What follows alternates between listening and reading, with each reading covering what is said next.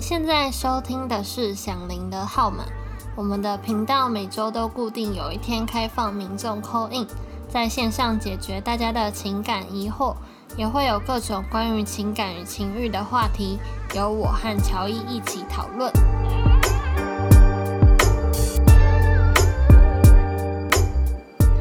嗨，大家好，我是 Lori，我是 Joey。那我们今天要来谈论前一阵子大家沸沸扬扬的议题，就是。通奸罪的除罪化，我知道这个议题好像已经过蛮久了，我们有点跟到后面了。可是因为毕竟我们是两性的频道嘛，然后刚好这个东西对两性是蛮有关系的，所以我想说今天就跟 Lori 来讨论一下通奸罪的这个问题。对对对，那台湾在五月二十九大法官宣告是自七九一违宪，对，那等于就是说我们现在。各位大家，就是如果外遇的话，不会受到刑法上的惩罚。那我想问一下 Lori，我先跟大家讲一下，就是 Lori 他对法律有一些的了解，这样子。对，那所以今天找他来聊这件，呃，就是通奸罪这个东西是，嗯，可以顺便增加大家的法律知识。对，那我想问一下，你自己对于就是通奸罪除罪这个事情啊，就是你是支持还是不支持的？我是支持的，应该说，这一个通奸罪这个议题要不要出罪，其实已经讨论很久了。那我从就是我很早就已经觉得说，他就是应该要去废除啊。首先是讲到说，一开这个解释不是第一次，就是有关于通奸罪的这个解释。那在七九一号解释之前，有也有一个解释，然后他是说。就是这个解释其实并没有，呃、这一条法律是没有违宪的。那后来后来七九一就是在才会才说它是它是违宪的。那应该是说那时候那时候立这一条法律的时候是想要保障婚姻的完整嘛？那但是依实务经验来看的话，其实大家夫妻之间闹到法院，搞到那种程度，其实大家都是不欢而散的。那这样子就反过来想说，那这样子真的有公权力介入的必要吗？就是对，我觉得事实上，因为我自己也觉得，如果今天等于是你跟一个你的配偶都没有办法好好和睦相处，然后甚至是你们。就是因为通奸罪告上法院，那你告上法院之后，等于说你呃，不管是最后有没有定案或者什么之类的，可是你们回到家之后，你觉就是我觉得这段婚姻也没有办法继续维持好下去，因为毕竟就已经是破裂了，所以我觉得也不会因为通奸罪这条法律让原本会搞外遇的人就不搞外遇，然后原本会破碎的家庭就不再破碎。对啊。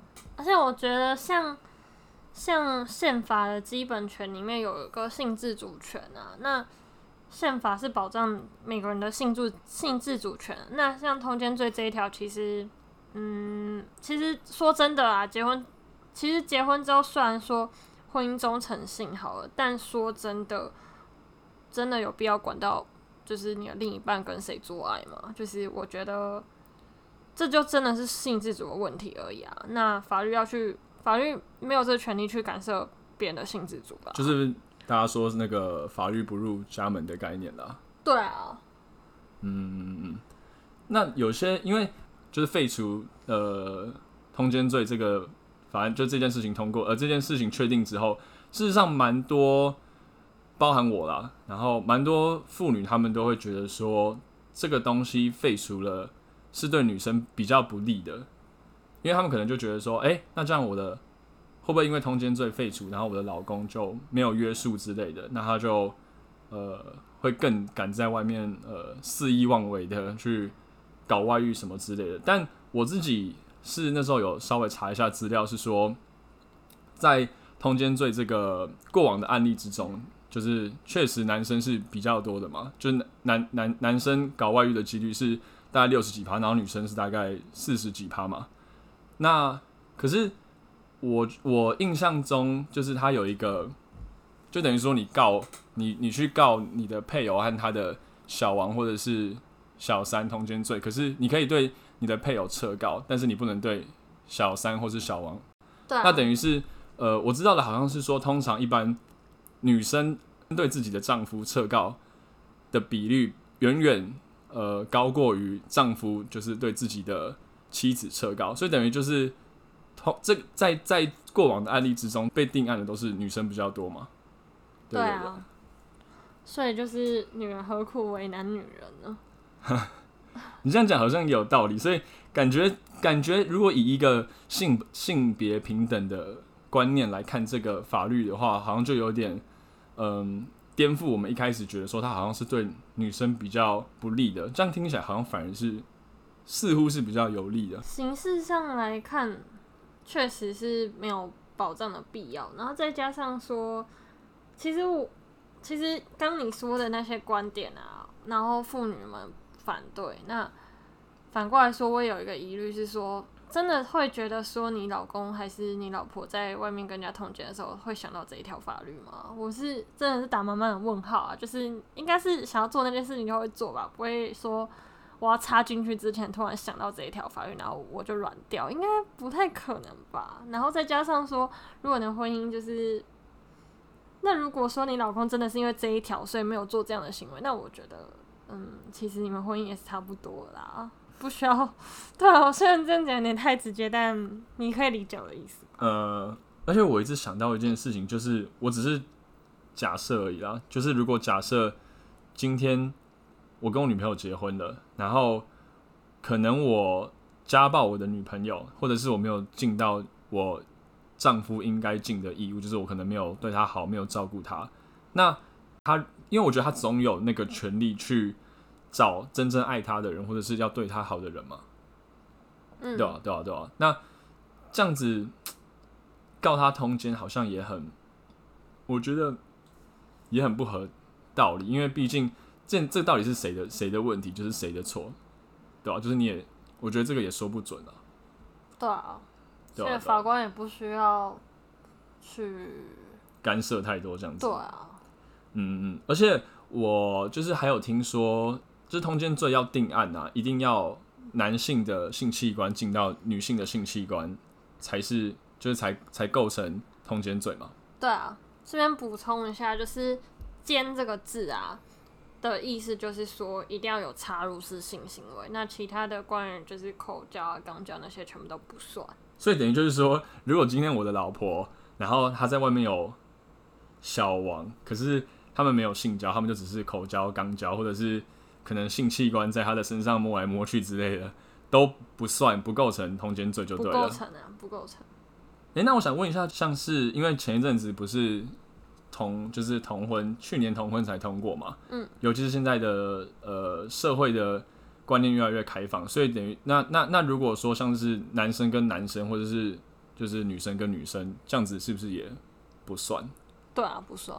哦，对，对啊，所以我觉得那这样感觉这条法律就真的就是很老旧了啦，很不符合时宜嘛。是不符合，对啊。它是蛮早以前的法律，这样子。蛮早以前的。我想在就是我觉得这样听下来会觉得说，就是婚姻就回归民事啊，不需要。民事上本来就有保障婚姻的这个制度，那就是回归民事，本来就不需要用刑法去制裁。那再加上刑法是最后手段性嘛，那你穷尽了所有的途径之后，应该说它的侵害的范侵害的程度最大，所以说其实是在很审酌要不要用刑法去制裁这个行为人的时候，其实应该是要。思虑更周全一些啊。那我想问说，就是通奸罪废除了吗？可是我还是觉得，难道国家就应不应该去？因为毕竟大家说什么呃，家是可能国家的根本嘛。那现在既然那个通奸罪废除了，我蛮好奇是为什么当初不是可能先修民法？因为毕竟你说呃，因为民法也有一个就是在裁决关于像通奸这件事情的。的法条嘛，嗯，对，那他是要负民事赔偿责任的吗？应该说回归，说要回归民法是本质上就是这件事做出通奸这件事情就是侵害配偶权嘛，那侵害配偶权就是负民事的损害赔偿责任。那因为形式上说一年以下有期徒刑，那其实往往以过往的案例来看的话，都是判六个月以下。那判六个月以下，刑就是刑法上有规定说，就是可以用一颗罚金的方式。那一颗罚金的方式，可能一天的话大概一千、两千或三千，不一定，看个案而定。那其实这些缴了这些钱之后，是给法是给国家。那配偶没有拿到应该得到的金金钱，然后就是另一半也只是把钱交给国家而已。那与其这样子，不如回归到民法，就民事上的赔偿去做判断。那我可以问一下，像是这种民事的赔偿啊，嗯，大概都是赔多少钱吗？其实民事上的赔偿，我刚其实我会说民事上比较好的原因，是因为像刑事上要通奸奸这个行为嘛，就前面刚刚有提到说要插入式性行为。那如果说回归到民事赔偿，侵害配偶权这个部分，就其实相对来说会好举证很多，因为可能今天有一些显私对话，或是暧昧的一些行为，或是有相关的相关的举动，你就可以去。你就有这个证据去说对方侵害你的配偶权。那相较之下，你不用像以前一样啊，就是还要找征信社那些，然后等等之类的，然后你还有可能自己犯了犯了妨害秘密的罪。那这样子来说的话，种种种种看下来都是民事上赔偿比较比较容易一点。那民事上的赔偿本来就是个案而定。那法官当然是会看说，嗯，这个请求人啊，他是。他的家庭状况是怎样？那如果今天他离婚了之后，他有没有能力抚养自己？那审酌很多情况，然后家庭因素来看的话，最后才会判断说，哦，那这个我应该要赔偿他多少钱？这样子。等于就是说，如果今天我是一个妇女，然后我可能没有什么经济能力，那如果今天我跟我的老公就是呃因为通奸罪，然后呃离婚之后拿到的那个。这个民事赔偿就会比较多，就对了，是相对比较有可能的，啊。哦，当然说这种东西就是不会是绝对啊，就只是说是一个依据，这样子就对了。对对对，嗯，那那你刚刚讲到说征信社那件事情，这样听起来感觉以后征信社是不是要没饭吃了？是也不会啊，因为。因为像是侵害配偶权的那些什么对话记录啊，还是那些，我觉得可能可能自己可能征信社还是会还是有它的功用在啊，我相信啊。欸，可是我之前有听说，在通奸罪就是还有通奸罪的时候，我们是可以带着警察去。进到别人家里面，然后去收集证据，或者是说，等于是有点像是直接抓奸在床的感觉嘛，对不对？那现在没有通奸罪的话，是不是我就不能这样子做了？还是说我呃还有没有？反正我只是比较想问说，嗯、呃，那当时呃就是在通奸罪还没有被废除掉的时候，呃，为什么警察就可以，我就可以带着警察进去？那为什么废除掉之后，我就不能带警察进去这样子？哦，因为。因为必须是刑事上的罪，警察才可以做这件事情啊。民事上不干警察的事啊。所以他的那个过程就有点像是说，我今天如果怀疑我的老婆外遇，那我就是去收集证据，就是可能你说像什么简讯啊，然后提议之类的，嗯嗯嗯，然后收集完之后，我去跟警察报案吗？不是啊，你是说以前吗？还是现在？以前，以前，以前。以前的话，可能是对你跟警察报案，然后警察去申请搜索票，然后再去你们再一起去抓奸这样子。那当然，很多人是找征信社啊，不一定会透过警察。对。然后，所以那等于就是我现在就不行这样做了嘛？是啊，但像是我刚刚前面说到的那些，就是因为刑事上的举证这么困难的情况下，我们才要就是花这么多的。心力去抓奸，但其实因为回现在这个罪已经废除了，那其实就是减轻了检察官的负担，也减轻了检警察的负担了。那因为其他那些检讯啊那些东西，其实蛮容易举证的啊。那所以我觉得说这样反而蛮好的啊，就是省了大家大费周章的去做这件事情。然后再加上说，其实你要告对方的时候，你收集那些证据，然后整个闹在法庭上，然后对于另一半留下这些不好的记录，其实我觉得，就是回过来说，嗯，爱他就是要这样伤害他嘛。然后就是你报复完了之后，然后所以呢，就是你还是要好好过好自己的人生，对啊。虽然这有点多，但俗话说的嘛，不被爱的才是第三者。好狠哦、好了，反正我觉得这样，今天听完你这样讲之后，确实，嗯，我自己要承认，我是让在一开始，就是因为虽然我们上一集我们在讨论约炮的事情嘛，那大家可能会觉得说我们呃，可能就是性观念比较开放的，但是我在这边事实上我要讲一下，我在一开始的时候我是不太能理解说呃为什么要废除那个通奸罪，因为。嗯，虽然可能性观念开放归开放，可是我对婚姻的忠诚度，我事实上是把它看得蛮重要的。对，那我我在一开始是呃不支持他废除的，但是后来这样子嗯找资料，然后还有听完 Lori 讲，我是觉得我到后面也是开始是支持他废除的啦，对吧？其实我真的觉得，就是大家听众在还不了解的时候，都可以去。首先，第一个是可以先去看释字，然后大法官的协同意见书啊，还有解释理由书，其实里面内容都非常的完整。那像黄大法官里面里面所说的，就是他把大家会有的疑问全部就是 Q&A 出来，然后其实他论述的方式也是非常白话，不会有太多艰涩的法律用语。那我觉得大家与其在评断之前，那先看一下这些。资料啊，然后你再去做评断。那再加上其他很多很多法律相关的 podcast 啊，像是法客电台啊等等之类的，大家也都可以，就是他们也都是以一个很轻松的方式去谈论这些严肃的主题。那大家也都可以去听。对，我想讲的就是这样子。对啊，连接到时候我会放在下面吗？可以啊，可以啊，连接放在下面。对啊，好啦，今天难得谈论比较认真的议题，这样子。难得看 Lori 就是跟上一集反差很大，今天突然认真起来，反差萌吗？以为是以为是不一样的人，有没有？